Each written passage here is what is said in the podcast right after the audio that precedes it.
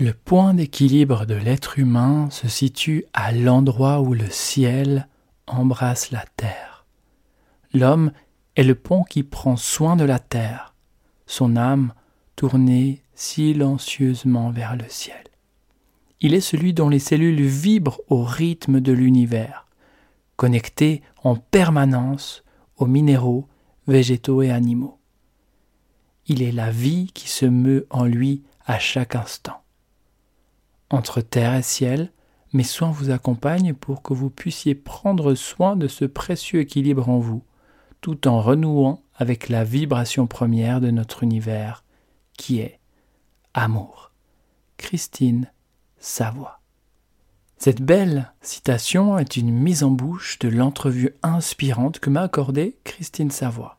Ce texte dévoile tout en douceur sa couleur d'âme. Christine m'a fait l'honneur d'être la première, oui, c'est la première invitée sur le podcast de croissance intérieure. Profond, humain et inspirant, voici les trois mots qui, à mon sens, résument bien ce partage authentique. Bienvenue dans l'épisode 033 de Croissance intérieure. Ce podcast s'adresse à toi. Oui, toi, cher à mon chemin, si tu as conscience que chaque événement peut te faire croître intérieurement. Alors si tu es prête, prêt à expérimenter de nouveaux points de vue, remettre en question certaines de tes croyances, vivre des prises de conscience et prendre des raccourcis pour revenir vers toi-même, je t'invite à prendre une profonde inspiration. Et c'est parti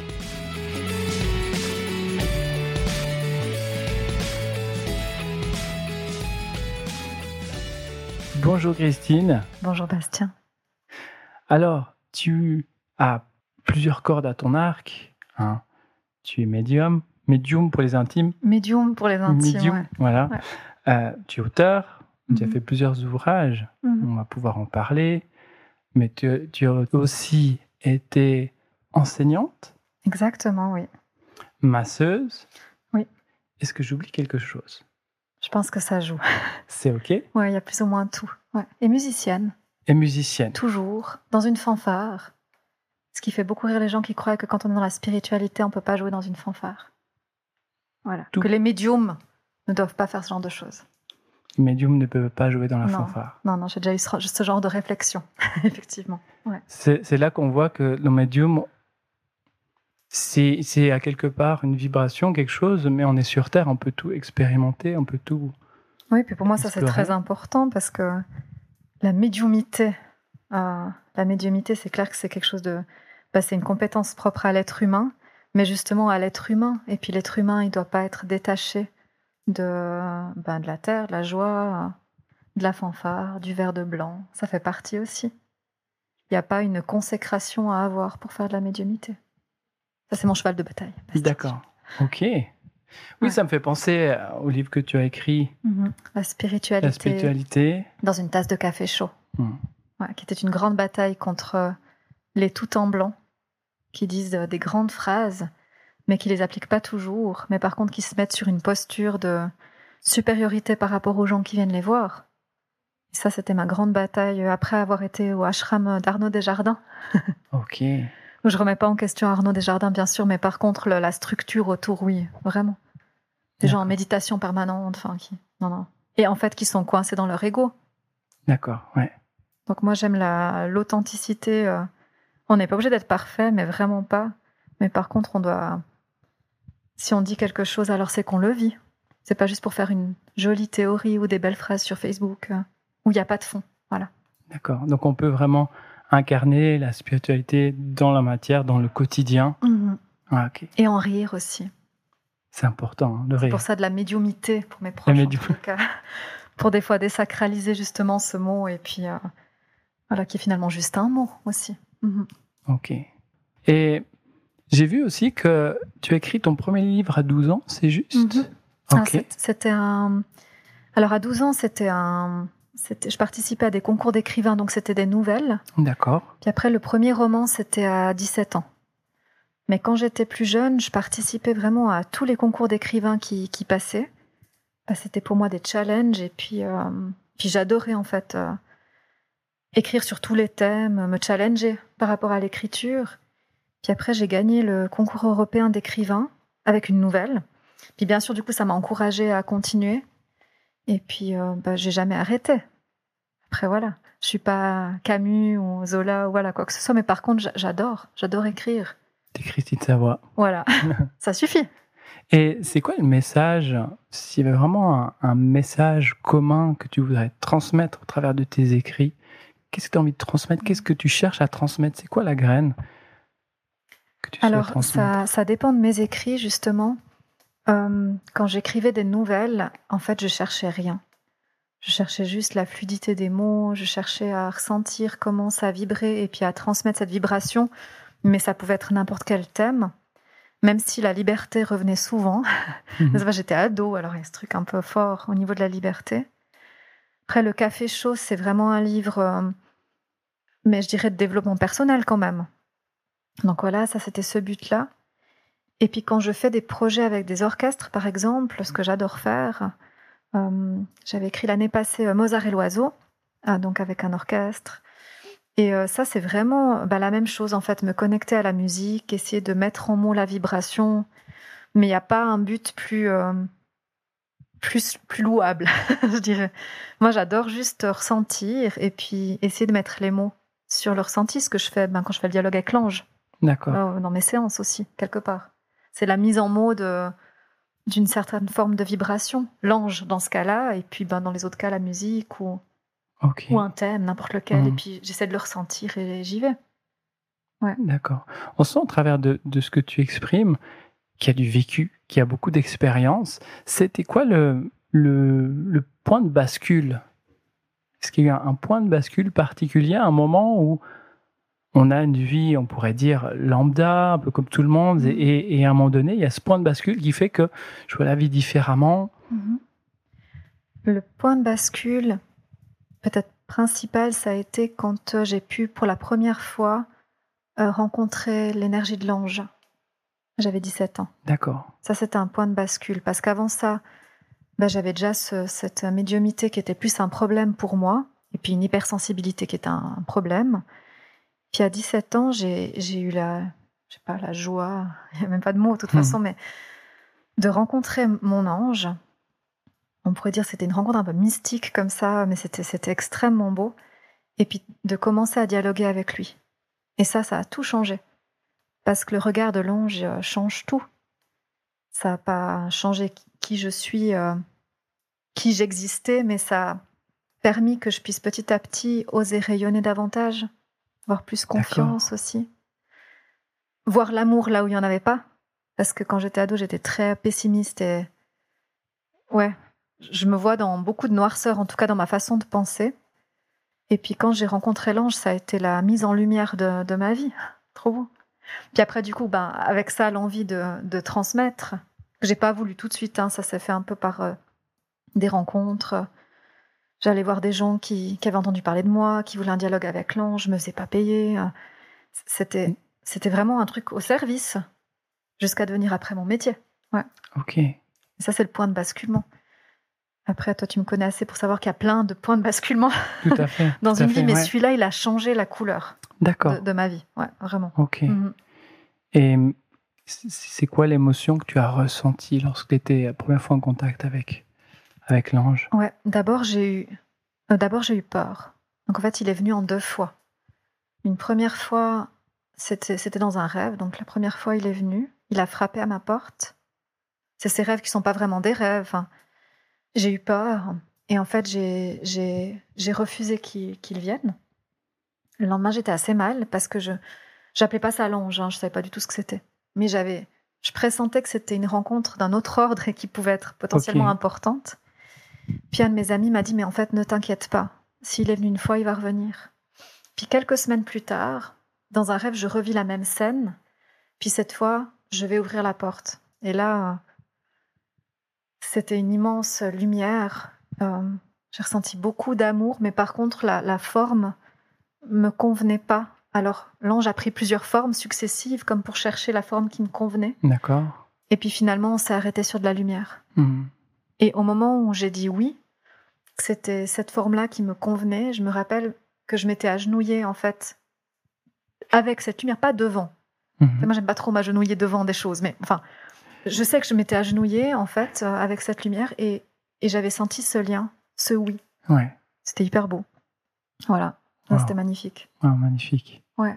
Et donc là, ça a été vraiment ton, point de bascule. Il y a eu un avant, un après, ah, peut dire ça.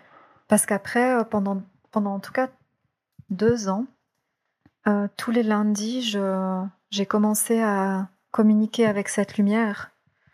Et ça a été un moment où j'ai encore des carnets remplis de ça, où j'ai pu poser mais, toutes les questions que j'avais. Et moi, j'avais beaucoup de questions. Donc pendant deux ans, j'ai posé. Donc tous les lundis, je, posais les questions. Qu'est-ce que la mort? Qu'est-ce que la maladie? Qu'est-ce que la vieillesse? Comment c'est quand on décède? Qu'est-ce que la matière? Qu'est-ce que la... Enfin. Et puis, au bout de deux ans, je me suis retrouvée à un moment où j'avais plus de questions. Et du coup, je me suis dit, mais qu'est-ce que je fais maintenant? Et puis, j'ai commencé alors à voyager avec cette lumière, si tu veux, c'est un peu ça. Puis après, ben, comme moi, j'avais plus de questions, j'ai commencé à transmettre par les mots mm-hmm. euh, l'énergie de l'ange aux gens. Ouais. Puis comme je te dis d'abord de manière tout à fait informelle, c'était un peu du bouche à oreille, c'était on a entendu que cette fille, elle fait ça.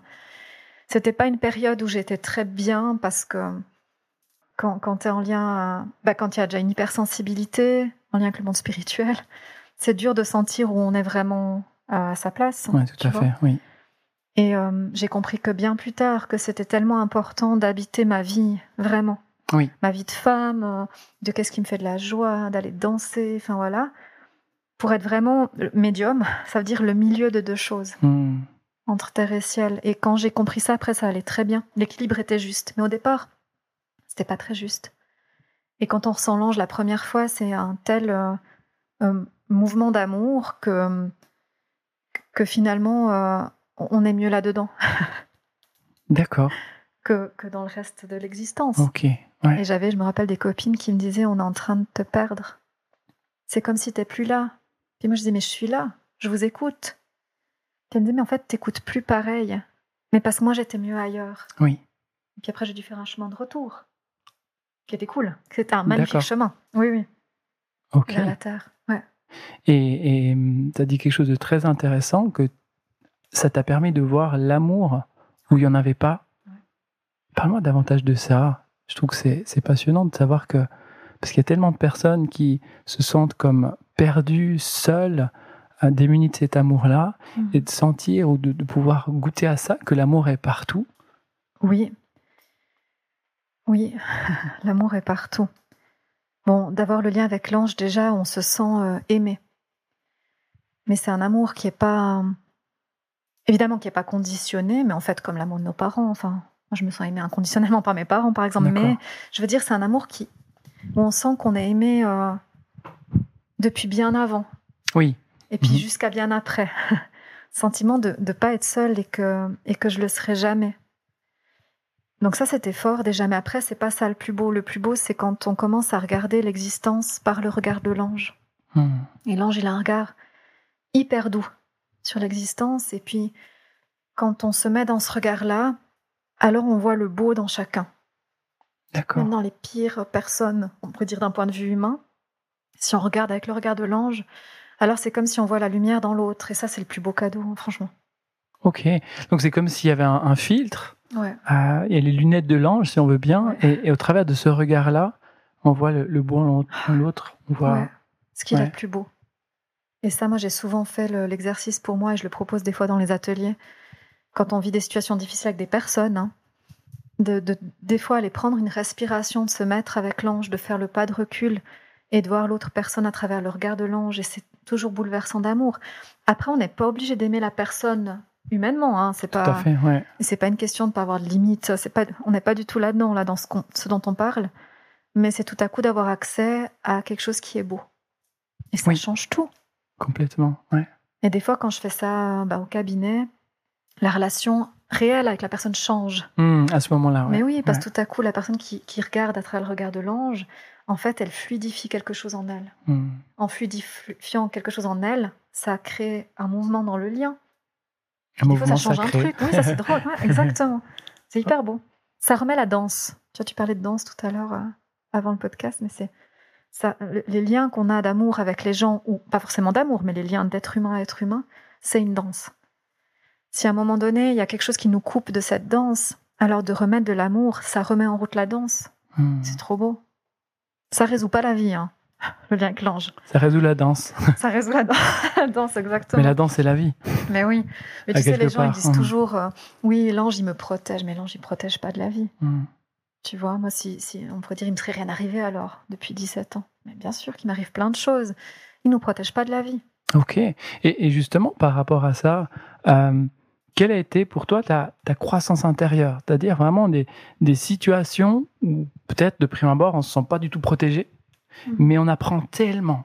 Et avec du recul, on se dit mais waouh, j'en ai chié, ça a été compliqué. Mhm. Pourtant là, mais au grand jamais, je voudrais ne pas avoir passé par là parce que j'ai tellement appris, tellement grandi. Oui, alors là, je pense que je peux aborder le, ma nuit noire. Euh, bon, j'ai eu des nuits noires de l'âme dans ma vie, vraiment.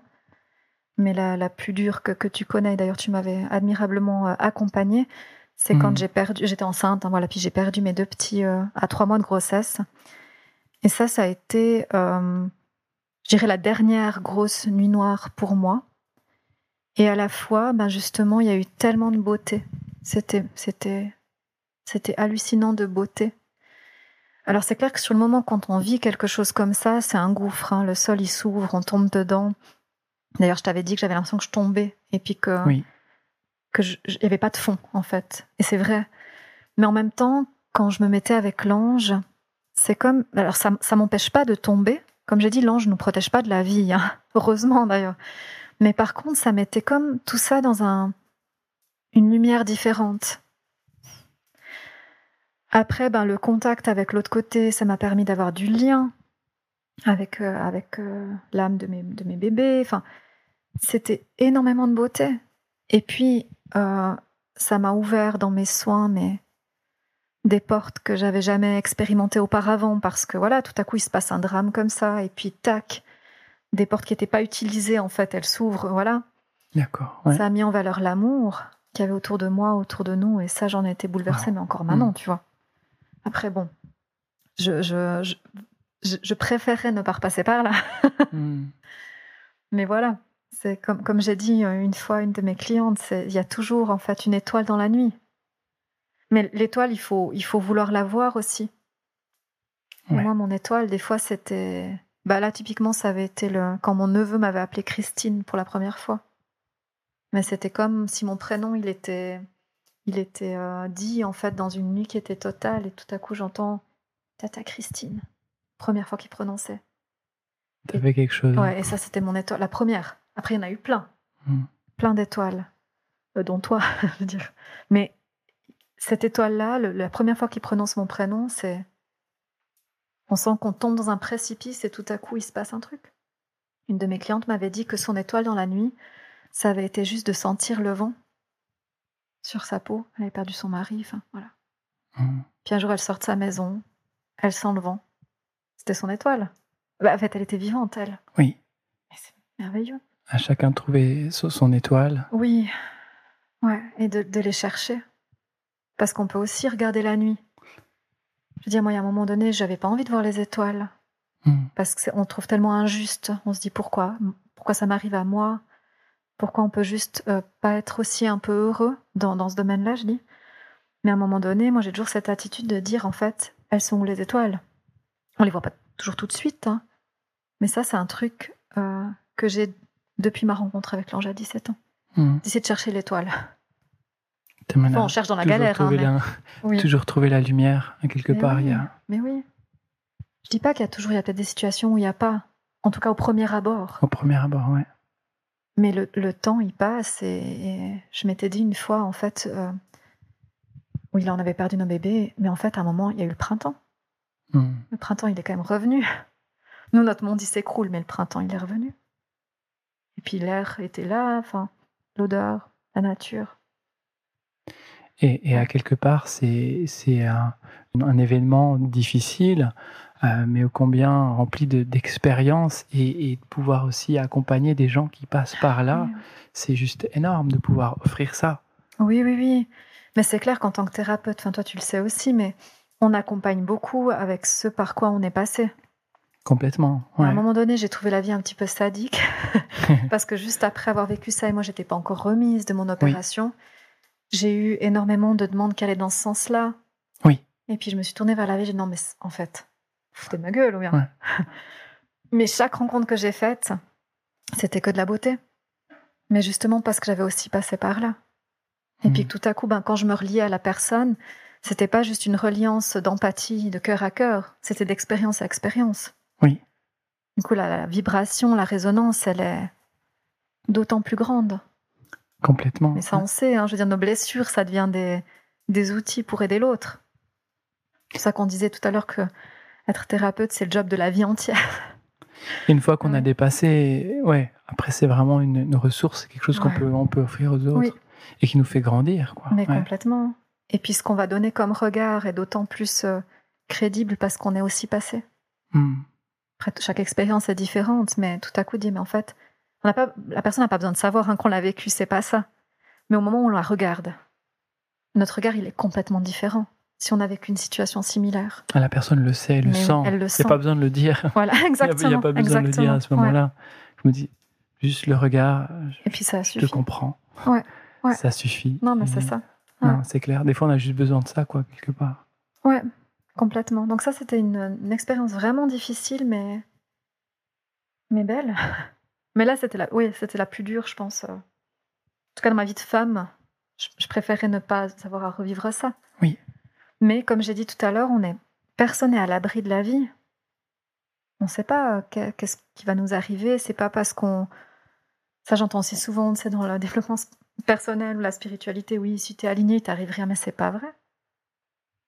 Parce que ce qui nous arrive, ça fait partie aussi du chemin. quelque part, si tu n'as rien, tu vis pas. Tu vis pas, exactement. Ça fait partie aussi de l'intensité de la vie, de comment on chemine, de la beauté. Moi, je veux pas une vie où il se passe rien le jour où je serai morte, il se passera peut-être plus rien, ou pas comme ça en tout cas. Mais moi, je veux, je veux ce mouvement, je veux vivre, je veux goûter, je veux savourer. Je veux pas juste m'enfermer dans une truc où on est en posture de méditation puis on boit du thé vert. C'est un peu amer le thé vert du coup, on met un peu de sucre dedans. pas très bon. C'est pendant un temps de boire du thé vert, mais c'est pas très bon. C'est ok, d'accord. Ouais. Euh, Christine, as donc on a parlé un petit peu avant des, différents ouvrages. Euh, tu as fait aussi plusieurs livres pour les enfants, à l'intention des enfants. Oui. C'est quoi la graine que tu cherchais à planter par rapport à... Est-ce qu'il y a quelque chose de global par rapport à ça Un message global mhm. Commun Oui, oui. Alors les livres, pour les enfants, d'ailleurs la collection s'appelle La Petite Graine. Ouais, d'accord. Et puis quand on a travaillé avec euh, mon éditeur, c'était ça, il me disait mais qu'est-ce que tu veux transmettre? Et puis c'est des fois dur à mettre vraiment des mots clairs, mais si je prenais ben, les, contes que j'avais écrits, c'était vraiment cette histoire de, c'est de la joie simple, la joie simple, de la magie. Il y avait un conte où justement euh, l'enfant il pouvait transformer ses larmes en merveilles. Tu vois? D'accord, oui. Bien sûr, c'est une image, mais c'est dire voilà, nos larmes, on peut en faire quelque chose. Oui. Finalement, ça se transformait en flocons de neige.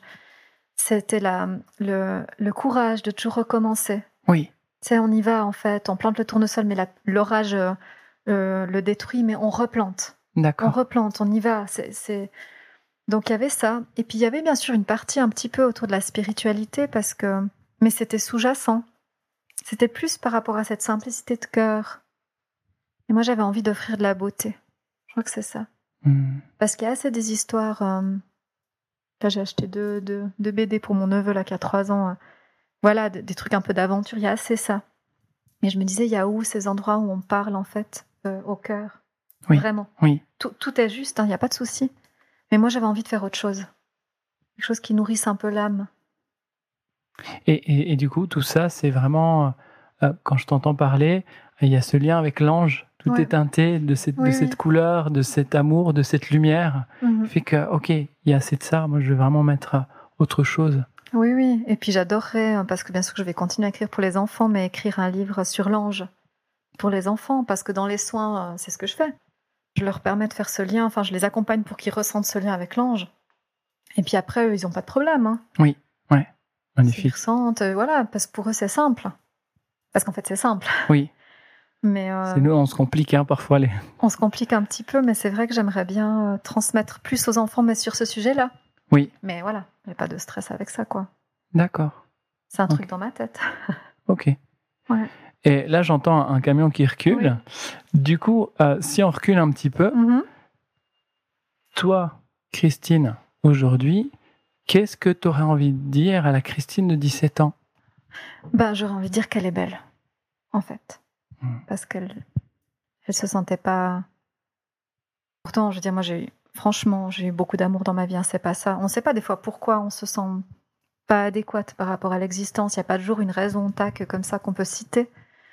Mais je dirais qu'elle est belle. Hmm. Vraiment qu'elle est belle. Et puis que.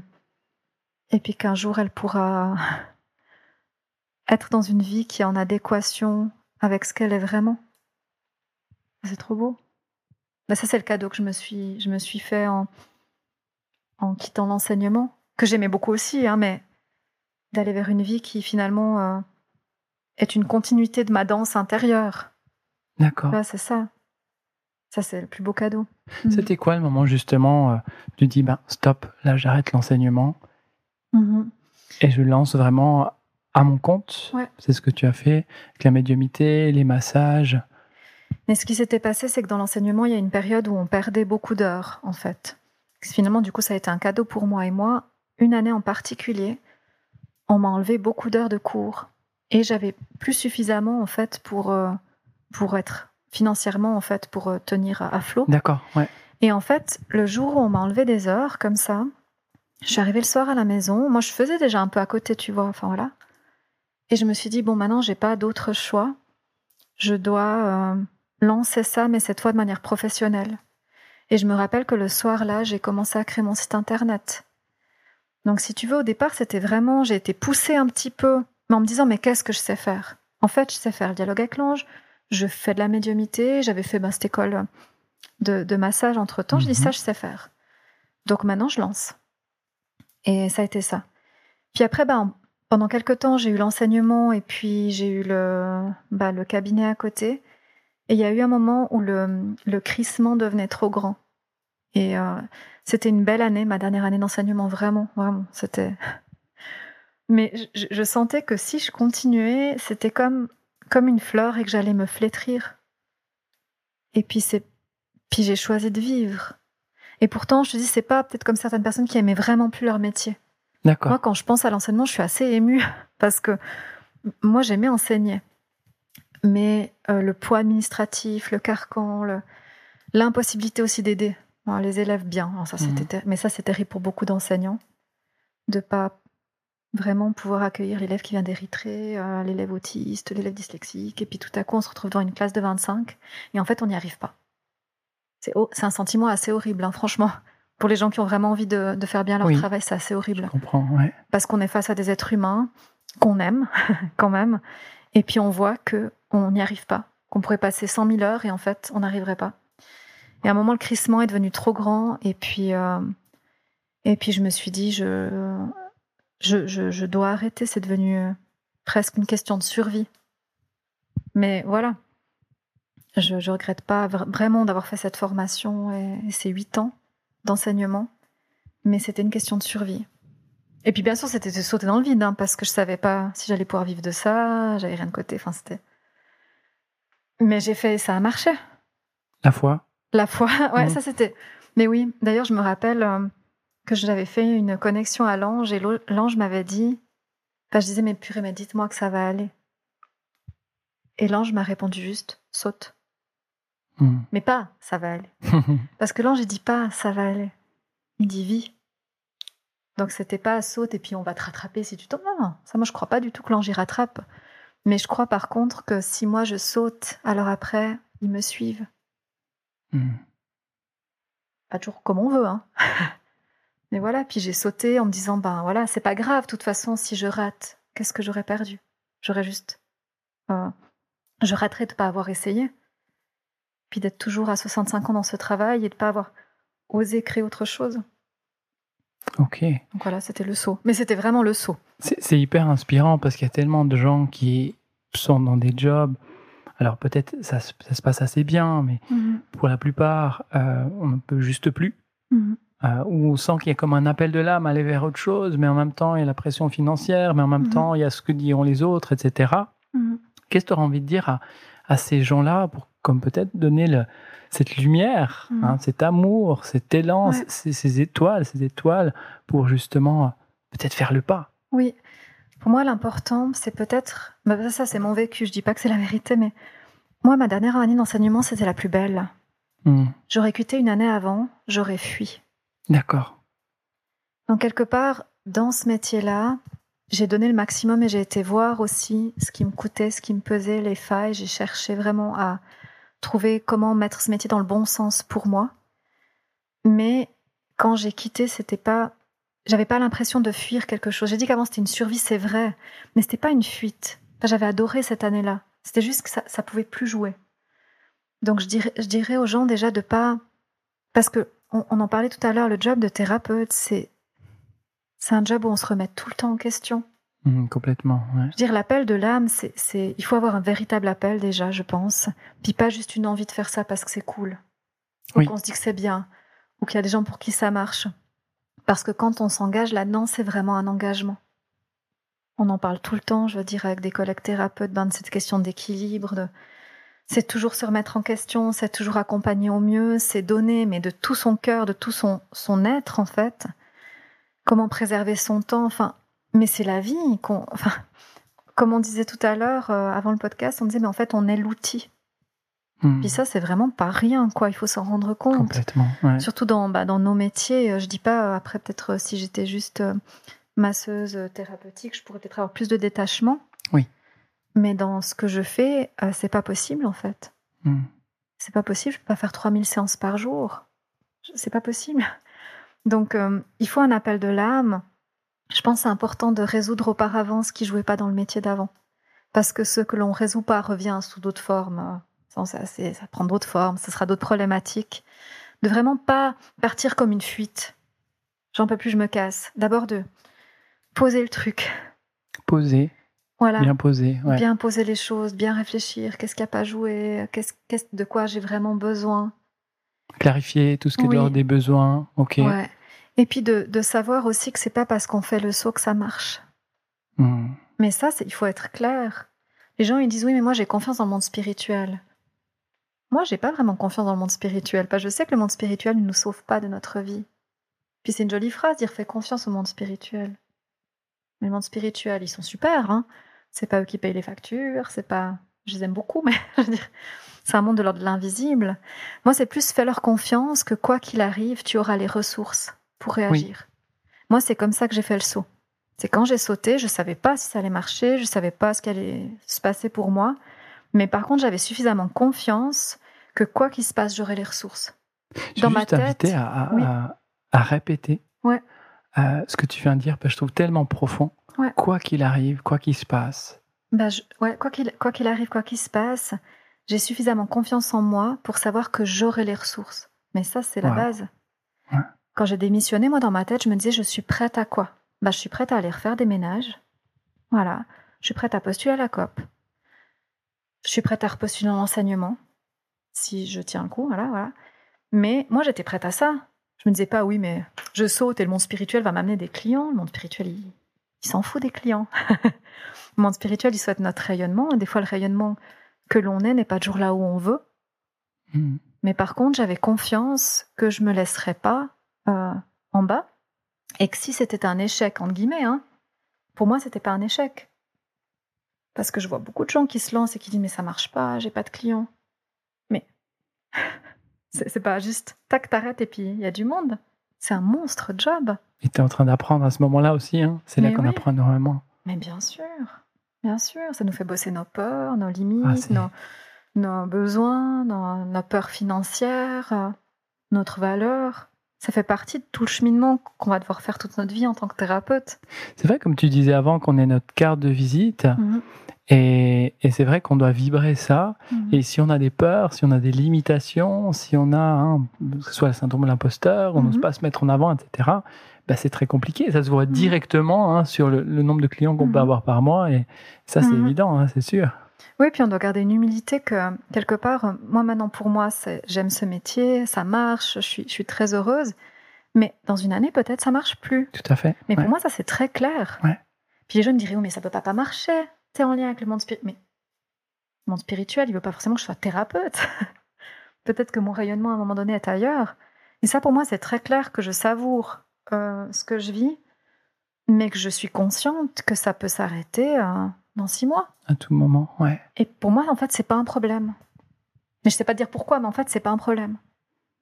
Je serais un peu triste, mais c'est pas un problème. Ouais. C'est pas une limite. Donc je suis pas crispée. Continuité, il y a quelque chose d'autre qui se prépare pour toi. Parce que ma vie, ce n'est quand même pas ce métier. Ouais. Ça prend beaucoup de la vie, mais moi, je suis pas mon métier. Je suis Christine, et puis Christine, c'est bien plus que juste. Euh, D'accord. Tu vois, la thérapeute. Clairement, ouais, ouais. Toutes les facettes, ouais. Mais c'est pour ça, quand on fait ces liens avec le monde spirituel, c'est de dire oui, mais ils m'ont dit que tout allait bien aller. Oui, oui. Dans, dans le regard de l'ange, c'est pas tout va bien aller comme toi tu veux. C'est tu auras les ressources pour affronter cette épreuve. Toutes ces expériences, tout ce que tu vas avoir à vivre. Tu auras les ressources. Ouais. Et pour moi, la confiance, on doit la mettre là. Et ça, je le, je le dis toujours aux gens, mettez la confiance en vous, monde spirituel, mais en fait, dans, dans, dans, cette capacité que vous aurez en fait à rebondir quoi qu'il arrive. Quelque part, c'est ce qui cherche le monde spirituel, hein, qu'on puisse vraiment traverser ces épreuves, qu'on puisse avoir suffisamment confiance en nous, en nos ressources pour avancer, mhm. affronter mhm. tout ça. Mais oui. Et ne pas se sauver de la vie, quoi. Ah c'est vraiment ça, je trouve très joli parce que sauver de la vie, c'est aussi sauver des expériences. Puis l'objectif ici, c'est aussi un peu de vivre des expériences. Mais oui, exactement. C'est pour ça que ce mot de protéger, quand on dit oui, je suis en inclin, je suis protégée. Mais moi, je suis protégée de rien du tout. Alors, alors je crois pas du tout que je suis protégée.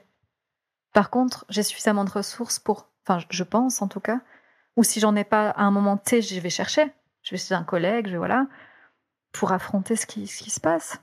D'accord. Ouais. Magnifique. C'est cool.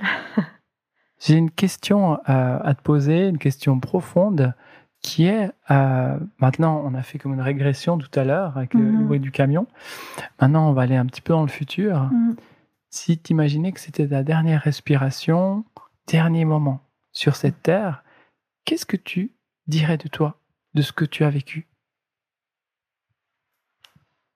Mais alors, il y a plusieurs choses que j'ai envie de dire, c'est que si si maintenant tu me dis c'est ta dernière respiration, Christine, je dirais Bastien, laisse-moi juste aller dehors et je vais regarder les feuilles des arbres. C'est tout ce que j'ai envie de mmh. faire, en fait. Moi, j'espère que ben, je pourrai voir la beauté. Mais c'est tout. Le reste, ça, ça me. Ça m'est complètement égal. J'ai l'impression que ce qui reste à la fin, c'est la beauté. Puis ça, tu vois, en faisant la médiumité de contact ou avec les personnes décédées, euh, quand, quand, ils transmettent, euh, il reste la beauté. en fait, il reste l'amour. Mhm. Tu vois, en fait, c'est comment tu as aimé. Donc moi, quand si tu me dis maintenant là, ou dans, dans, plusieurs années que, que je meurs dans une heure, je vais regarder les feuilles des arbres et j'essaie de respirer euh, l'amour qu'il y a eu dans ma vie. Le reste, j'en ai rien à foutre. Ouais. Mais les liens d'amour, c'est je sais pas. Moi, je crois que c'est que c'est l'essentiel. C'est l'essentiel. Le reste, c'est du c'est du décorum, c'est du fatras, c'est voilà. Et puis, bah, dans, dans l'épreuve que j'ai vécue là, ça a été encore plus mis en valeur. Je me dis, en fait, il y a que ça. Il y a le lien d'amour de moi mère avec mes deux petits qui sont décédés, lien d'amour avec mon compagnon, il y a les amis, la famille. Et ces liens d'amour, c'est comme des fils qui, qui partent de notre cœur qui vont chez les autres. Et en fait, il y a que ça qui reste. Hmm. Donc pour moi, voilà. Ça répond. C'est un peu trop long parce qu'il me reste qu'une heure. Je dois pas développer autant. L'amour. On revient en fait, en, définitive, tout le temps à l'amour. Mais oui, mais il y a que ça. Il y a que ça. C'est comment. Euh, tu sais, là, j'ai fait sur YouTube des podcasts. Ça s'appelle euh, Une touche d'amour en plus. Magnifique. Tu vois, ouais. en fait, comment on rajoute une touche d'amour en plus? Tu vois, des fois, on accompagne dans nos métiers des gens qui sont atteints de maladies ou euh, je me rappelle une fois une toute vieille dame et elle me disait mais qu'est-ce que je peux faire encore? Parce qu'elle disait j'ai pas fait tout juste. Oui. je disais mais personne n'a fait tout juste, ça c'est pas grave. Elle dit mais qu'est-ce que je peux faire? Et je lui ai dit mais comment vous pouvez aimer mieux? Mais, mais moi je trouve que c'est la seule question. Elle m'a dit mais oui alors il faudrait que je parle quand même à ma fille. Je pourrais passer plus de temps avec ma petite fille. Ben voilà, je dis c'est la seule question. Il vous reste peut-être une année, deux ans. Comment vous pouvez aimer mieux? Ouais. Ben voilà. C'est vrai qu'au dernier moment comme ça, tu sais que tu as mis en action tout ça. Oui. Tu as senti que tu as pu aimer comme tu as pu aimer, que tu as fait de ton mieux à quelque part. possible, ouais. C'est OK. Tu pars pas avec des regrets et puis ah t'es, posé et puis euh, ouais. Non, non. Les regrets, je connais pas beaucoup. Mais ça, c'est une, chance, peut-être. Mais je, non, je, j'ai un père qui est extrêmement philosophe lui-même et c'est vrai qu'il me dit toujours, en fait, il y a que le, le bonheur, il est toujours, en fait, dans le présent. Euh, il n'y a, pas besoin d'aller ressasser. Tu, vois, enfin, le bonheur, il est dans le présent et il s'accumule pas. Donc, il dit toujours ça, il faut le saisir, en fait, euh, quand il est là, parce qu'on peut pas l'accumuler dans un truc, puis le ressortir quand ça va pas quelque part. On le savoure. Tout à fait, ouais. Et ça, c'est quelque chose que je, je pense que j'ai acquis, ou en tous les cas, si à des moments je fais pas tout juste, bien sûr, ça m'arrive, hein, souvent même, j'ai cette capacité à aller me remettre de la tendresse sur moi. Et me dire, mais c'est ok, en fait, j'ai fait le mieux possible. Ok, c'était pas glorieux, mais c'était ce que je pouvais faire à ce moment-là. C'est tellement important hein, parce qu'on dit qu'on est la personne avec qui on, va, on, va être ensemble le restant de notre vie. Hein avec mhm. nous-mêmes. Donc c'est vrai qu'autant avoir une bonne relation avec nous-mêmes. Oui, moi je dis toujours que j'essaie d'être à jour. j'essaie d'être. Donc sur une semaine, j'essaie d'être à jour s'il y a eu des choses que je, me sens que j'ai pas été hyper adéquate. Dans, même dans des relations, des fois je me dis là j'ai pas été adéquate. Ben voilà, je fais un petit retour sur ce qui s'est passé, juste avec moi-même. Je me dis ok, qu'est-ce qui s'est passé? Qu'est-ce que D'accord.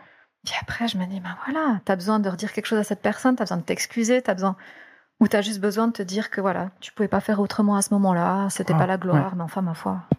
Et pour bien comprendre, ça veut dire qu'il y a quelque chose qui se passe, une, discussion avec une personne, ou il y a quelque chose qui remonte, mm. ou un sentiment de mal-être, ou quelque chose comme ça. Donc, tu, prends la semaine mm-hmm. où tu poses un moment pour clarifier ça, poser des choses. Alors qu'il y a des personnes qui, toute leur vie, euh, euh, n'arrivent pas à exprimer ça, n'arrivent pas à poser ça. Ouais, parce que moi, je, je veux plus laisser des. J'ai plus envie de laisser des choses en attente. Oui. Moi, je vis beaucoup mieux depuis que j'accueille en fait au fur et à mesure les émotions qui me traversent.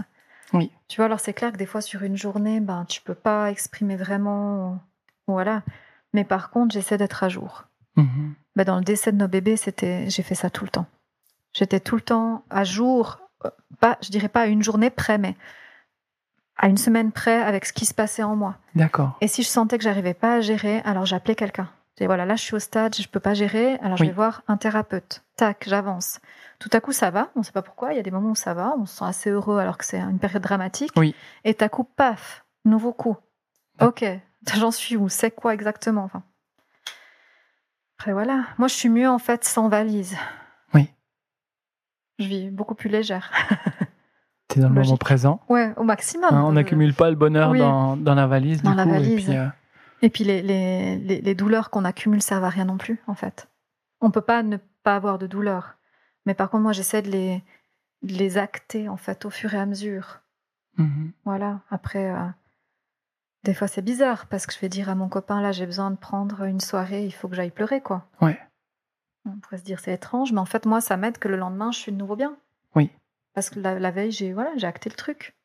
C'est là qu'on voit que, les émotions, on parle de, tristesse, j'ai besoin de pleurer, bah, c'est quelque chose qui a besoin de sortir et, mhm. c'est ok, ça fait du bien et, ça libère quoi quelque part. Mhm. C'est vrai que euh, bien souvent on parle d'émotions négatives ou positives et puis euh, je ne sais pas ce que tu penses par rapport à ça, mais moi ça fait un moment je me suis dit mais que en fait ce qui est négatif c'est de garder à l'intérieur et, d'octroyer justement ce moment. On dit ben voilà cette soirée c'est pour moi j'ai besoin de pleurer, j'ai besoin de libérer des choses. C'est mhm. juste positif. En même temps, il n'y a pas de positif, négatif, mais c'est agréable. Et puis c'est là que tu vas pouvoir euh, libérer des choses et poser des choses et avancer, quoi. Oui, et puis dans les soins, bah, toi tu le vois aussi, mais tu as des gens qui ont tellement gardé certaines ah, choses à l'intérieur. Quand ça sort, bon, c'est hyper bénéfique parce que la personne, elle respire mieux, en fait. Oui. Et on sent des fois que c'est des choses qui sont tellement profondément ancrées, ça peut créer même des douleurs physiques, ça peut aller loin hein, sur le corps physique. Euh, et, et, c'est du moment que c'est dehors, les gens ils disent ça m'a fait du bien, j'ai pleuré. Oui. Cette phrase elle est un peu banale, mais en fait elle veut tout dire. Hmm. C'est que tout à coup on a quelque chose qui se passe en nous, émotion, quelle qu'elle soit, pour moi négative ou même positive. Elles sont plus agréables et positives en fait, qu'importe. Hmm. Puis à un moment donné, il faut que cette émotion elle puisse être dehors. Pour moi, pour que l'énergie dans le corps elle puisse circuler correctement. Ouais, remettre, du mouvement à la vie. Oui. Ok. Et puis faire sortir ce qui est bloqué. Magnifique. Et ça on le voit tout le temps dans nos soins. Complètement, ouais, ouais. Et puis tu as des choses qui sont gardées depuis l'enfance, mais c'est touchant. C'est très touchant, ouais. Tu vois des gens d'une soixantaine d'années qui tout à coup font sortir quelque chose de, leur enfance. On dit mais ça a été gardé tout ce temps. Mais oui, en fait, bien sûr. C'était trop douloureux de la sortir. Je crois que c'est Milton Erickson qui disait quelque chose comme euh, il est jamais trop tard pour vivre une enfance heureuse. Mmh. Et, je trouve intéressant parce qu'on peut à tout moment revenir, enfin libérer ces aspects-là pour que l'enfant à l'intérieur puisse être heureux, puisse être bien, sans valise du coup. Exactement. Puis avec cette notion euh, dont tu as parlé au départ de la danse. Complètement. Parce qu'il y a histoire que la vie, ça doit être une danse. En fait, ça, ça, ça doit pas dans le sens, c'est pas une obligation, mais quand on, ressent la danse en soi, on est vraiment bien. D'un coup, il t'arrive une monstre émotion, on sent qu'on est bloqué, ça danse plus. Mais l'être humain, on est bien quand on danse. Hmm. Tu vois? Quand on danse dans les liens avec les autres, dans les liens avec soi. Donc moi, j'aime bien la danse. Sentir que ça danse en moi. La danse, la lumière, l'amour. Ouais. Ah, une belle valse. Oui, c'est une très belle valse. à trois temps. Une valse à trois temps, en fanfare. Mmh, en fanfare aussi. ça valse moins, mais enfin voilà. Merci beaucoup, Christine. Merci à toi. Euh, j'ai eu beaucoup de plaisir à, pouvoir passer ce moment avec toi. Euh, pour toutes les personnes qui sont intéressées à en savoir plus sur toi, mmh. quel est ton site internet Où est-ce qu'ils peuvent euh, avoir des informations, savoir un ah peu plus ce que tu fais, prendre rendez-vous avec toi? Ben, Le site, c'est christinesavoie.com. D'accord. tout simple. Magnifique. Et puis voilà. Comme toi, simple, simple, la simplicité. Voilà, ouais. Ok. Merci à toi vraiment. Mais avec joie. Je pensais pas me confier autant, mais tout est ok. Ah, avec joie. Avec joie. Est-ce qu'il y aurait quelque chose, tu as envie de partager un mot de la fin? Ou c'est ok pour toi? Je crois que c'est ok pour moi. Peut-être juste euh, s'autoriser à, être soi. Hmm. Moi, j'ai de beaucoup de joie quand je vois les gens qui tout à coup s'autorisent à être eux-mêmes. Quand tout à coup ils recommencent à danser. Ah voilà, ça c'est ma plus grande joie. Ce sera le mot de la fin. Quand je vois des gens qui recommencent à danser. Ça, ça m'émeut aux larmes presque, c'est trop beau. Magnifique. Merci beaucoup. Merci, merci à toi. On se retrouve la semaine prochaine pour un nouvel épisode avec encore d'autres prises de conscience pour croître intérieurement. Merci